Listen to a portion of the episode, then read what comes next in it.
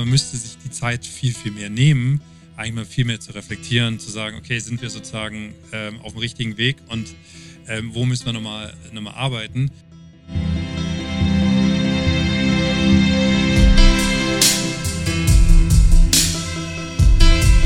Da geht noch, noch einiges. Das geht darüber hinaus, als äh, einfach nur irgendwie einen Feel-Good-Manager einzustellen. Sondern man muss es halt schaffen. Das gibt es halt wirklich in vielen, vielen Startups, muss man leider sagen. Es geht nicht darum, ähm, sowas zu schaffen, sondern eher eine Führungskultur und eine Managementkultur zu schaffen, wo am Ende die Leute auch, die, die sich dort bewerben, Bock haben zu arbeiten. Hallo und herzlich willkommen zum Podcast Management über neu nachgedacht. Hier die Folge 59, Teil 2 im Gespräch mit Herrn Dr. Timo Marx zum Thema, wie können Startups und KMU miteinander kooperieren, wie kann dies gelingen, um letztendlich im beiderseitigen Sinne Innovationen generieren zu können. Ich wünsche viel Spaß mit Teil 2 und wir steigen dann auch gleich umgehend ins Gespräch ein. Ich stelle mir jetzt so vor, jetzt, jetzt habe ich beispielsweise äh, zwei ähm, Einheiten so zueinander gebracht, ein Start-up und ein etabliertes, äh, seit Jahrzehnten etabliertes Unternehmen. Das äh, Start-up entwickelt etwas und unter Umständen, ich sage mal bloß unter Umständen, ist dieses Ergebnis, was dann da entstanden ist, wird ja vielleicht irgendwann mal an die etablierte Organisation übergeben. Mhm. Hast du da Erfahrung? Ähm, wie dann das so abläuft, gibt es dann oftmals Widerstände, so dieses Not Invented Here Syndrom. Also es kommt nicht von uns, es kommt von den anderen, weil das KMU ist ja dann, äh, ich sag mal, Auftraggeber. Die Start-up also vielleicht in der Wahrnehmung äh, der äh, Mitarbeiter, Mitarbeiterinnen im KMU eher ja, Dienstleister. Wir bezahlen, die haben zu liefern, äh, die haben uns in den Lauf zu spielen. Und äh, ich kann mir vorstellen, dass das unter Umständen vielleicht auch nochmal Probleme gibt, weil ähm, ja, wir treffen ja unter Umständen jetzt auf unterschiedliche Kulturen, wo unterschiedliche Abteilungen dann vielleicht noch zusammenarbeiten müssen, damit dann irgendwann mal das, das was da entwickelt wurde, anfängt zu laufen. Gibt's das? Oder habe ich mir das jetzt so falsch, komplett abstrus ausgedacht? Das Thema ist so groß, dass wir nicht einfach pauschal jetzt irgendwie äh, einfach Ja oder Nein sagen können, weil das ist meistens Einzelfallthematik. Was man halt sagen kann, ist ja, dass man IT-Systeme erstmal separat voneinander laufen lassen kann. Das äh, soll funktionieren. Und ich würde eher anders, anders rangehen. Also du hast dieses Not Invented Here-Syndrom angesprochen. Ähm, und dann können wir auch über Veränderung, Verbesserung sprechen. Das ist halt auch wieder was, was man dann aufbrechen kann und sagen kann, wenn man das halt als Führungskraft oder als, als, als Entscheider mitkriegt, dass solche Themen kommen, dann muss man halt sagen, äh, nee, das, das wollen wir als Organisation jetzt. Wir müssen als Organisation einen Schritt nach vorne gehen und äh, die bringen, da kommt eine Kompetenz rein und ein Skillset rein, das wir bisher so nicht haben.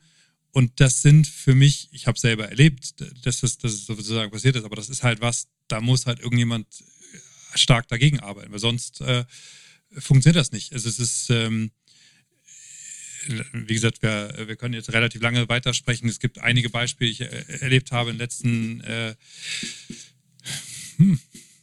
15 hm, Jahren, ähm, wo ich erlebt habe, wie Führungskräfte manche Sachen sehr, sehr gut gemacht haben, um halt Veränderungen anzustoßen. Also das sind so äh, eins der ersten Themen, die ich, die ich damals, als ich äh, bei Bertelsmann als Assistent angefangen hatte, war, dass da ein neuer ähm, SharePoint eingerichtet werden soll, wenn wir jetzt über IT-Systeme sprechen. Ähm, was ich da an Kulturthemen erlebt hatte, dass dann Mitarbeiter gesagt haben, ja, da muss ich ja mein eigenes Wissen mit Kollegen teilen.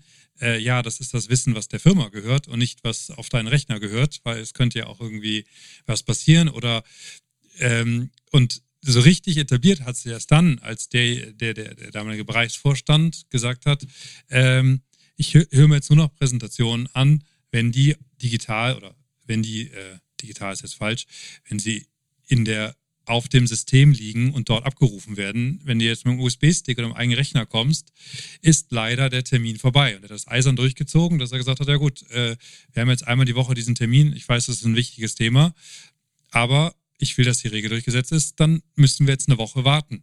Und das hat dann schon zu Situationen geführt, wo äh, man einem Kunden erklären musste, warum und weshalb der jetzt auch eine Woche warten muss. Das sind halt Sachen, und das ist vielleicht das, was, was, was, äh, was ich auch immer wieder merke, es ist halt was anderes, wenn man selber in diese Rolle reinkommt, was, was entscheiden zu müssen, durchsetzen müssen. Das ist halt nicht einfach. Und das ist, das ist das, was, äh, was man aber auch, glaube ich, als, als egal in welcher Rolle, wenn man sagt, man möchte eine Führungsrolle übernehmen, muss man den Spaß daran entwickeln, daran zu arbeiten.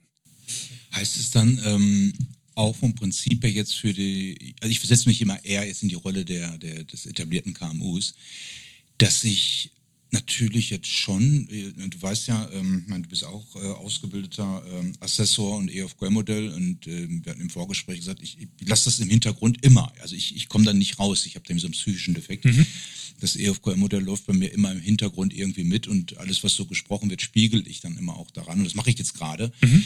Ähm, wir haben ja zu Beginn mal darüber gesprochen im Sinne von, ähm, ich muss ja zwei Partner, Interessengruppen zusammenbringen, die dann eine gemeinsame Vision, Strategie entwickeln. Mhm. So, das ist klar, damit wir wissen, wenn wir da kooperieren, KMU, Start-up, dass wir wissen, wo die Reise hingehen mhm. soll. Äh, dass das Ganze geführt werden muss, dass wir gucken, wie es kulturell natürlich auch zusammenpasst in der Zusammenarbeit, äh, ist auch klar, weil mhm. das wird es früher oder später irgendwann mal einen Knall geben. Dass man sich da eben als, Geme als Partner versteht, äh, die man gemeinsam jetzt an einem Strang in eine Richtung zieht, aber ich sag mal so, so wie es dann konkreter wird und man merkt jetzt, okay, wir müssen beide intensiver, auch andere Abteilungen in dem KMU vielleicht zusammenarbeiten, dann komme ich ja potenziell schon ins, ich sag mal so, Change Management dann auch mhm. rein. Ähm, würdest du das so unterschreiben, dass du sagst, also wenn ich jetzt als Geschäftsführer eines KMU diesen Weg gehe, sollte ich auch gucken, inwiefern meine bestehende Organisation strukturell wie kulturell und technologisch berührt wird? Weil dass ich da auch alle schon darauf vorbereite, wenn was passiert mit dem Start-up und wir Go Live haben? Den Anspruch sollte man haben, an, wenn man Bereichsleiter, Abteilungsleiter, Geschäftsführer ist, dass man immer wieder überlegt, wo steht meine Organisation gerade, was ist die imstande zu leisten und wo muss ich in einer gewissen Weise justieren, anpassen und so weiter. Aber ich glaube, wenn man sich zufrieden gibt mit irgendwas, dann kommt man nicht weiter. Und das ist egal, welche Unternehmensgröße das gerade ist. Und äh, definitiv ist es, umso größer das Unternehmen ist, viel, viel schwieriger, als wenn äh, es ein ganz frisches Unternehmen ist, weil man einfach viel kürzere Wege hat und so weiter und so fort. Und äh, aber am Ende des Tages äh, ist das, glaube ich, Grundvoraussetzung, wenn man ähm, so einen Job antritt und die Rolle annimmt. Und das ist, glaube ich, tatsächlich den Spaß muss man aber haben. Immer wieder zu sagen, ich, ich will hier was nach vorne bringen, ich will hier was verändern und ähm, das ist im Kleinen wie im Großen. Das ist auch tatsächlich, ne, wir reden ja auch immer wieder, das steckt ja auch bei dir drin, 5S, Ordnung, Sauberkeit. Das, daran sieht man ja sehr schnell. Und so bist du ja erstmal hier reingekommen. Timo, da ist aber auch schon ein bisschen Potenzial da. ja, genau. das, ja. das, das, sah aus wie, wie ich sagte, hier in meiner damaligen Männer-WG. Das, das, das, das, stimmt auch tatsächlich. Ähm, jetzt kann ich, habe ich mich auch direkt rausgeredet, habe gesagt, äh, ne, man, Büros werden eigentlich unwichtiger. Die meisten Leute arbeiten digital von zu Hause aus zwei Etagen zu eine Etage geworden. Irgendwie muss man die Sachen unterbringen. Aber egal, das war dann, äh, es stimmt, äh, Ralf Neuers hatte da recht. Deswegen im Kleinen als im Größeren muss man immer wieder den Spaß dran haben, immer wieder Steine umzudrehen. Wo kann ich noch was machen? Und ähm, das ist, glaube ich, ja, das ist elementar. Und zurückzukommen, du hast ja auch die Frage gestellt, Timo, das EFKM-Modell, und ist das was, was man nutzt? Ich habe es äh, gut eingetrichtert gekriegt und habe es sozusagen im Hinterkopf und denke mir aber immer wieder, man müsste sich die Zeit viel, viel mehr nehmen, eigentlich mal viel mehr zu reflektieren, zu sagen, okay, sind wir sozusagen ähm, auf dem richtigen Weg und ähm, wo müssen wir nochmal noch mal arbeiten?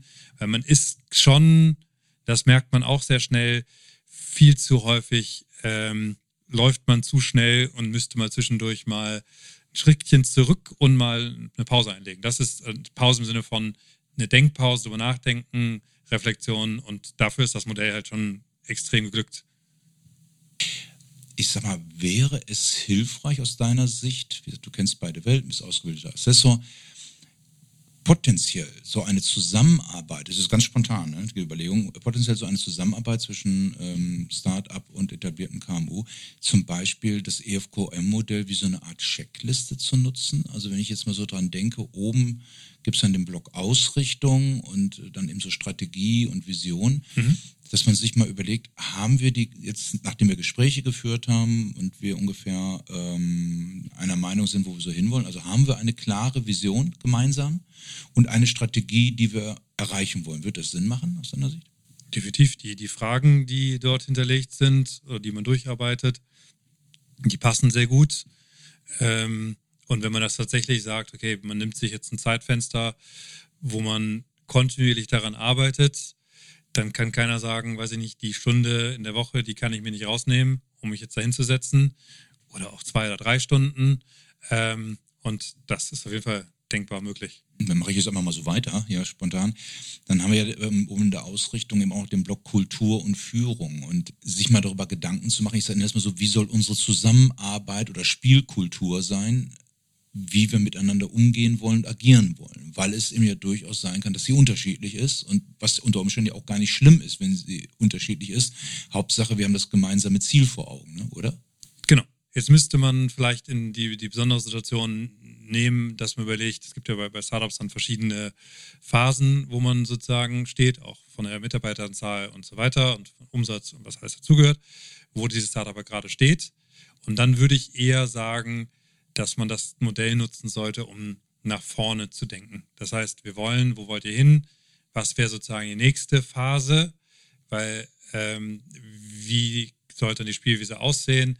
Und das fängt ja schon mit, mit, mit Sachen an, äh, wie viele Leute kann ich denn als Beispiel führen? Also ich habe äh, irgendwann mal im Studium gelernt, sieben bis zehn ist so eine maximale Grenze. Und wenn ich das jetzt selber erlebt habe, ich habe sieben bis zehn sehr gute ausgebildete Leute, dann kostet mich das schon ganz schön viel Power und Energie, mich da in einer, in einer Arbeitswoche darauf zu konzentrieren und trotzdem noch meine eigenen Sachen zu schaffen.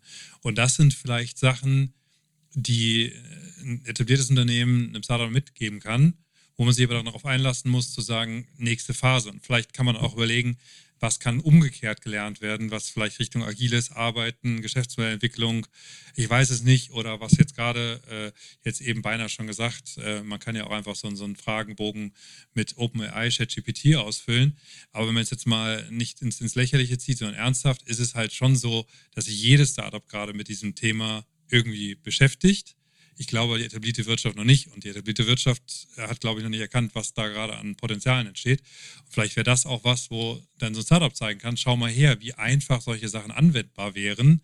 Dann braucht der Vertrieb die E-Mails gar nicht mehr selber schreiben, weil so ein Tool kann das viel, viel besser und so weiter. Ne? So, so können beide Seiten gewinnen. Wie gesagt, zusammengefasst, als Startup ist es dann schon, wenn man so ein Tool anwendet, zu sagen, nicht den Status quo, sondern eher dann, äh, wo sehen wir uns in der nächsten Entwicklungsstufe. Wo wollen wir das Unternehmen auch hinbringen? Weil so wie wir eben angefangen haben, ne, welche Note wolltest du in der Bachelorarbeit, wollten Sie in der Bachelorarbeit damals, äh, war es denn Sie? Ähm, was, was will man erreichen, kann man ja fragen, wo soll das Ganze, wo soll die Reise hingehen? Und dann kann man ja Schritt für Schritt da die Spielwiesen entwickeln, die Kultur entwickeln. Und nochmal, das Entscheidende ist ja, dass man von immer mehr dass es ein ernsthaftes Unternehmen wird, wo es halt Strukturen braucht, wo es Regeln braucht, wo es Rollen braucht, wo es Dokumentation braucht und so weiter.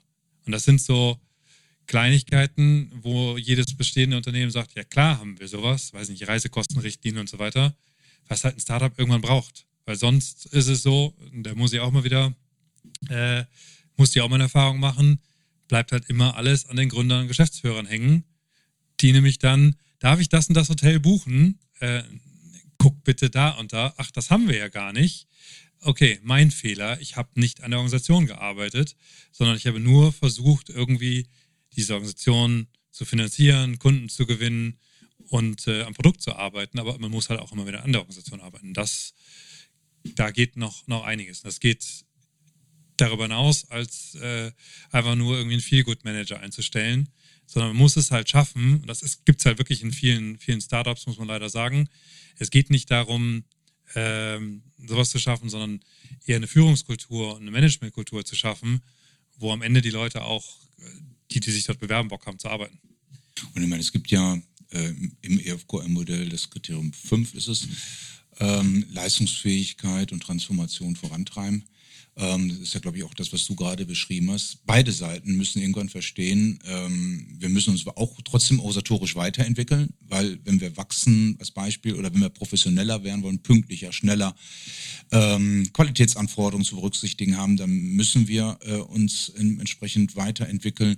Und ähm, das gilt für das KMU genauso wie für das Startup. Und was natürlich beim, was hatten wir gerade ja gehabt, beim KMU nochmal hinzukommt, vielleicht im Vorfeld schon mal überlegen bei der Vision, wie stark wird, wenn das, ich sag mal so, das Produkt oder die Dienstleistung, die wir da entwickeln, mit dem äh, Startup fliegen lernt, wie stark wird es uns verändern? Ähm, also wird es eher eine Transformation oder wird es eine Verbesserung? Das ist ja nochmal ein Unterschied, sag ich mal, vom, von, von der Ausprägung mhm. her. Und das sollte ich ja auch schon als Geschäftsführung früh überlegen, ähm, wenn es eine Transformation wird, dann muss ich schon viel, viel, viel früher anfangen, die Menschen mitzunehmen, mhm. zu erklären, als wenn ich jetzt sage, jetzt mal überspitzt, ähm, jetzt müsst ihr demnächst bei der Software äh, nicht mehr oben rechts auf den Button drücken, sondern unten links und dann sind drei Prozessschritte gleich schon integriert. Äh, ist eine Verbesserung, keine Frage, ja. aber da, da, muss ich nicht groß alle Leute mitnehmen, das ergibt sich irgendwann mal. Mhm. Letzte Frage, so zum Abschluss so meinerseits. Ähm, so zusammenfassend jetzt, ich meine, wir haben ja. Obwohl vielleicht ganz kurz nochmal ja, noch noch mal, noch mal einen Punkt. Ähm, weil das ist halt auch ganz, ganz, ganz, ganz wichtig. Äh, es gibt halt auch im Startup-Bereich immer wieder diese Aussage, fake it until you make it. Sorry, dass das wieder ein englischer Begriff ist. Aber äh, am Ende ist das halt auch was, was äh, vielleicht der KMU lernen kann. Vielleicht erstmal was anzuteasern im Markt und zu testen, kommt das an oder nicht. Ein Startup ist häufig erlebt, dass halt Leute, die gut programmieren können, aus dem Kundentermin rauskommen und dann anfangen, was zusammen zu hacken. Also so, dass es gerade demonstrierbar ist und dann relativ schnell dem Kunden zeigen. So. Und das muss man aber, diesen, diesen Absprung von ich zeige mal schnell was, demonstriere es, hin zu einem, das ist ein professionelles Produkt, eine professionelle Firma, den Schritt muss man halt irgendwann schaffen. Und das ist, äh, kriegt man leider bei Startups auch mal wieder mit, ähm, dass, und ich habe es auch egal, äh, sehr genau mitgekriegt, ähm, dass dann mehr Schein als Sein da ist und das funktioniert halt auf Dauer nicht. Irgendwann fliegt einem das um die Ohren. Das ist wieder nicht pauschalisiert, ganz, ganz wichtig, sondern aber es, das, die, da muss man den, den professionellen Schritt irgendwann gehen. Und jetzt zurückzukommen zur Vision. Wir hatten selber mal äh, Global Standard for Digital Fitting uns auf die Fahne geschrieben. So. Äh, ist halt schon eine recht große Vision haben dann auch äh, die Möglichkeiten gehabt, in allen möglichen Märkten der Welt uns anzuschauen, wie ist der Stand da gerade, aber dann tatsächlich die Strategie dahinter zu bauen, da wirklich hinzukommen und dann auch Teil der Strategie ist ja auch die Strategie finanziert zu bekommen, das Budget dafür zu bekommen. Das hat man vielleicht oder habe ich vielleicht in der Form nicht hinbekommen. Ähm, und deswegen ist das auch, auch wichtig, dann vielleicht recht früh zu reflektieren, ist diese Vision nicht vielleicht ein Ticken zu groß, auch wenn sie sich vielleicht erstmal gut liest, weil ich glaube, äh, ein KMU würde vielleicht nicht äh, globaler Standard als Vision ausrufen, ähm, ist vielleicht doch nicht ohne, weil man dann schon mehr verstanden hat, was auf dem Weg alles passieren muss und klar sein muss und so weiter. Ähm, deswegen, ne, fangen wir mit der Vision anzufangen, die zu diskutieren. Und dann aber umgekehrt auf der anderen Seite auch relativ schnell mal zu experimentieren und so ein zusammengehacktes MVP zu zeigen, ist, um auszuprobieren, ist der, will der Markt das überhaupt? Das sind vielleicht die beiden Seiten. Die eine Seite bringt mehr Realität rein und die andere mehr Experimentierfreude. Und dann nähert sich das zusammen, weil das Fazit muss halt sein, es kann nur irgendwie zusammengehen. Und ähm, meine letzte Frage jetzt, und äh, ähm, die geht ja auch so in diese Richtung. Ähm, ohne da jetzt zu viel vorwegzunehmen, wir hatten uns im Vorfeld ja äh, so darüber unterhalten, dass in 2024 etwas geplant ist, äh, wo ich auch meine Fingerchen mit drin habe. Ähm, ich sag mal, ein Konstrukt nenne ich das jetzt erstmal so, um Unternehmen unterschiedlicher Größenordnung, insbesondere KMUs, so zusammenzubringen, dass man voneinander miteinander lernen kann. Wir haben uns darüber unterhalten, wie kann man jetzt auch noch Start-ups hinzuziehen. A, um die zusammenzubringen, Synergieeffekte, plus Produkte, Dienstleistungen, wie auch immer. Aber eben auch, äh, was kann man kulturell, methodisch, konzeptionell voneinander lernen. Meine Frage so zum Schluss in die Richtung, glaubst du, das kann uns, uns beiden jetzt als Beispiel, aber auch uns in Deutschland gelingen, dass wir ja, es schaffen, diese beiden Welten oder Konstrukte so zusammenzubringen, dass daraus wirklich was entsteht. Weil ich habe, ich sage nur so Gefühl, ne? ich kann es jetzt nicht beschreiben. Also ich glaube rein gefühlsmäßig, dass die, die Lücke zwischen den beiden Welten noch recht groß ist. Mhm. Ich, ich, weiß nicht im Detail alles, woran es so liegt, ist einfach nur so ein Gefühl. Und ich glaube, dass, da wächst noch nicht so richtig was zusammen. Es gibt natürlich welche, da funktioniert das und das passt und alles gut. Aber ich habe so das Gefühl bei einem Großteil, dass da irgendwas dazwischen ist, was die beiden Seiten nicht zueinander bringt. Wenn ich deine Frage richtig verstanden habe, ob wir beide das hinkriegen, sage ich nein. Ähm, ob die Lücke so groß ist, dass sie nicht schließbar ist, sage ich auch nein. Ähm, aber es muss halt tatsächlich die, die, die, die Offenheit entstehen und, und äh, es ist ja auch jetzt nichts Neues mehr, dass, dass wir, ähm, dass es Startups in Deutschland gibt. Also, dass das irgendwie äh, was ist, was da irgendwann mal in so einem Silicon Valley entstanden ist. Das ist jetzt ja auch schon, gestern war der 25-jährige Geburtstag von Google. Also, es ist halt schon ein paar Tage her, dass es das Internet gibt. Ähm, und das. Für manche immer noch Neuland. Ja, richtig. Ähm, Manche reden auch schon vom Web 3.0. Das heißt, es gab da drei Iterationsstufen mittlerweile, oder es gibt die dritte Iterationsstufe. Ähm, und dass es in Deutschland nur eine Startup-Szene in Berlin ist, ist, ist, auch schon lange nicht mehr so. In allen Bundesländern sind mittlerweile ganz viele tolle Startups äh, vorhanden und viele bleiben auch gerne da, wo sie sozusagen hergekommen ist, weil ich glaube, mit von ortsunabhängigen Arbeiten geht das auch anders. Plus, wir haben ja eben darüber gesprochen, äh, unsere, viele unserer Mitarbeiter sitzen gar nicht in Köln, sondern sitzen irgendwo anders in Deutschland oder auch irgendwo anders äh, im Ausland, was super ist. Und deswegen, ähm, wir beide werden es nicht schaffen, als es muss aber der, der Ruck, wir beide können es unterstützen in, mit der Erfahrung, die wir haben, wie du äh, die Unternehmen mitbringen kannst und äh, vielleicht kann ich ja das eine oder andere Startup mitbringen und wer weiß, vielleicht entsteht ja was draus, ähm, wo wir dann in anderthalb Jahren darüber berichten. Aber ich glaube, man muss sich die Zeit und die Geduld nehmen, weil es wird nicht mit einem schnellen Termin stattfinden. Wir setzen uns einmal zusammen und danach geht's los. Ähm, aber man muss halt immer wieder Früchtchen oder, oder Pflänzchen pflanzen, damit Früchte entstehen, so rum. Ähm, und das ist, glaube ich, das, was, was passieren muss. Aber ich weiß nicht, auf welcher Seite mehr der Ruck da sein muss. Ich, ich, weiß es auch nicht. Also ich bin gespannt und ich nehme äh, mit und ich nehme mir auch vor, das verspreche ich jetzt hier sozusagen hoch und heilig, nächstes Jahr, wenn dieses Name jetzt erstmal Konstrukt, äh, das Licht der Welt erblickt, was da entstehen soll, dann nehme ich mir fest vor, und da äh, beziehe ich dich mit ein, da kannst du nicht entfliehen, dass wir dann mal hier in Deutschland, wo auch immer, in der zentralen Region, von mir aus in Frankfurt oder wo, oder im Kölner Raum, äh, mal ein Event ähm, planen, wo wir Start-ups und KMUs zusammenbringen. Mhm. Und zwar ähm, mit dem Fokus voneinander, miteinander lernen, vielleicht Ängste abbauen. Und dass wir den beiden Seiten, ich sag mal so, wir beide plus andere mal versuchen beizubringen, wie kann ich die Hürden nehmen, die Scheu, äh, Verständnis zu erzeugen. Und äh, vielleicht gelingt uns ja was, wenn wir nur schon zwei, drei Unternehmer so zusammenbringen, wäre ich ja schon sehr zufrieden vielleicht, wenn, das auch noch ein Anreiz sein könnte für den einen oder anderen, es gibt ja auch Fördermittel in die Richtung, die immer wieder sagen, wir müssen KMUs und Startups äh, zusammenbringen, da muss was entstehen, gebaut werden, wo, wo dann über die Fördermittel auch ein Großteil der, der Entwicklungskosten, die halt da sind, ähm, dann auch mitgetragen werden. Das heißt, es ist ja nicht so, dass es da nicht auch Instrumente geben würde. Vielleicht kann man das, das so festhalten. Also Ausreden gibt es im Endeffekt wenige.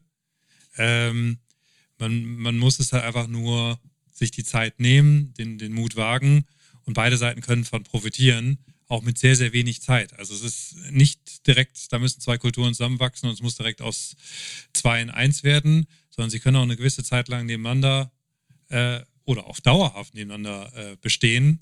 Wer weiß, vielleicht wird das Startup ja auch immer größer als der KMU. Man weiß es ja nicht. Es gibt ja genug Beispiele, wo, wo auf einmal eine, eine neues Geschäftsmodell größer war als das, das ursprüngliche oder ein Unternehmen eine komplette Transformation hingekriegt hat. Ähm, und vielleicht mit der Offenheit rangehen und vielleicht nicht von vornherein mit dem, wir müssen hier fusionieren und es muss direkt eins sein. Und wie gesagt, ich kann es nur mal wiederholen, Startups können richtig viel von, von etablierten, erfahrenen Führungskräften, Managern lernen und äh, umgekehrt und auch, wenn sie die Offenheit haben, sich auch abnehmen lassen Ähm, und umgekehrt glaube ich auch, dass das Etablierte viel lernen können. Super. Vielen Dank. Das war ja schon das Abschlusswort. Hätte ich äh, nicht so gut bekommen. Vielen Dank, Timo. Und dann haben wir jetzt mal ein Ziel für 2024. Dankeschön. Bis dann. Ciao. Wenn dir unser Podcast gefällt, würden wir uns sehr über eine 5-Sterne-Bewertung bei Apple Podcast beziehungsweise neuerdings auch bei Spotify freuen. Genauso würden wir uns über eine persönliche Empfehlung freuen an Freunde, Bekannte, Unternehmer und Arbeitskollegen, beziehungsweise eben jene Menschen, die ein Interesse an unseren Themen haben und einen Nutzen für sich daraus gewinnen können.